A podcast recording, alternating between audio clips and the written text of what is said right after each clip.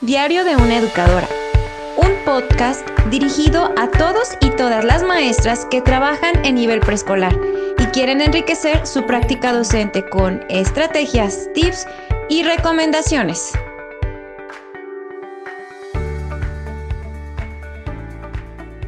Nos encontramos muy contentos porque este es nuestro primer podcast. Eh, quiero comentarte que la verdad para mí ha sido un poco complicado porque no sabíamos por dónde empezar, qué tema tratar, sobre qué hablar.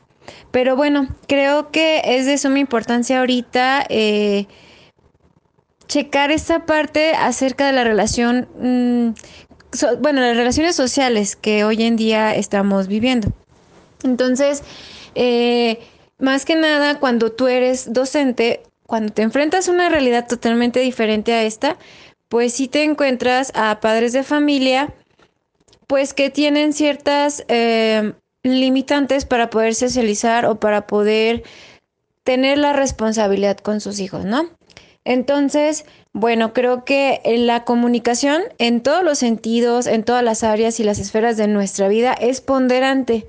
Así si llegamos a tener una buena comunicación, si ejercemos la asertividad, pues evitaríamos muchísimos problemas de todo tipo. Vamos a acercarnos a esta parte de lo que nos toca, que es la comunicación entre la educadora y las familias de los alumnos. Sabemos que pues tenemos un reto muy importante acerca de cómo es que establecemos dicha comunicación. Uno de los retos que nosotros las educadoras enfrentamos, pues es propiciar una buena relación con los padres de familia, que confíen en la escuela y pues que ellos confíen en que estamos brindando una buena educación a sus hijos. Si esto lo llegamos a trabajar, pues tendríamos la oportunidad de ejecutar mecanismos de comunicación pertinentes. Mm, es decir, pues la manera en que tendríamos una buena relación con los padres de familia. Yo puedo decirte algunos tips o recomendaciones acerca de cómo ayudar la comunicación entre tu educadora y tus padres de familia. Primero que nada, la importancia de conocer mejor a tu alumno o a tu alumna. Además de la información que te proporcionan la entrevista con tus padres de familia, pues también es importante eh, observar los cambios que ves en cada uno de tus alumnos. Si observas cambios positivos, si observas cambios que hacen que haya un retroceso, tener como la confianza de poder eh, transmitir esto que tú observas a los padres de familia. Mm, o sea, es decir, sobre las transformaciones, ¿no?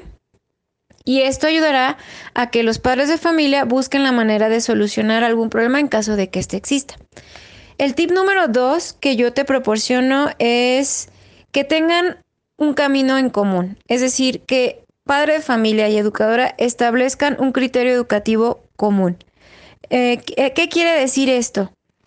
Pues que tú eh, sepas cuál es el propósito de, dependiendo del ciclo escolar o del grado en el que te encuentres, y que ese mismo propósito educativo sea el, mismo o parecido al de padre de familia.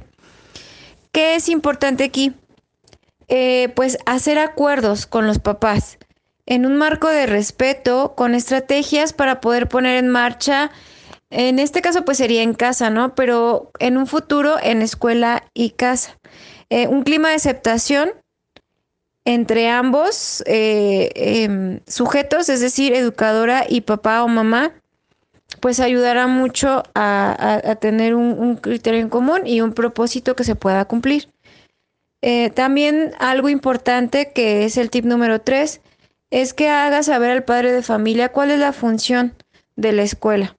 Es decir, que no nada más crean que ir a la escuela es aprender a, a los colores o, cantidades o aspectos pedagógicos, sino también que lo que se trabaja en la escuela, pues se puede, se hace un aprendizaje situado, es decir, un aprendizaje situado en la realidad. es muy importante que los padres de familia eh, entiendan que si los niños en ciertos momentos no llegan a realizar alguna producción o no tienen producciones, ¿qué son las producciones? Los, los coloquialmente llamados trabajitos. Si no lo hacen, no quiere decir que no aprenden. No solo plasmando se aprende. Eh, no significa que no hubo un trabajo de aprendizaje. Hay actividades como la construcción de una historia hecha, la narración, el que te compartan, el que escuchen, el análisis, la reflexión, también es un aprendizaje. Otro tip que te puedo dar es eh, orientar sobre cómo mm, debemos de intervenir con la relación de los niños. Generar eh, confianza padre e hijo para que éste pueda acercarse y pueda aprovechar para conocerlo más a fondo. Si el padre de familia conoce a su hijo, por ende puede darnos información que a nosotros nos puede, nos puede servir. Y bueno, eh, entre, hay muchísimas eh, alternativas, hay muchísimas eh, tips que yo te puedo recomendar. En este momento te doy estos. Y bueno, también quiero decirte que no des por hecho que ya trabajándolo una ocasión, pues ya con eso tienes. No, es un trabajo constante, es hacerlo parte de tu rutina diaria.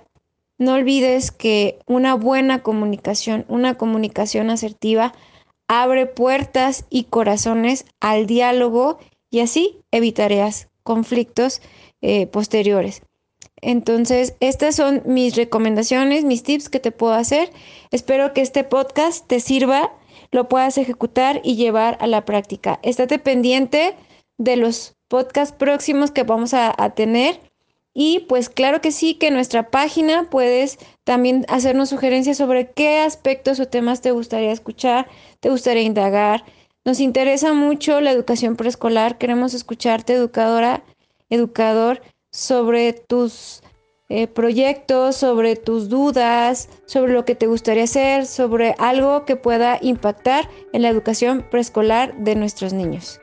Abrazos y besos y no olvides que la educación es el arma más poderosa para destruir la ignorancia.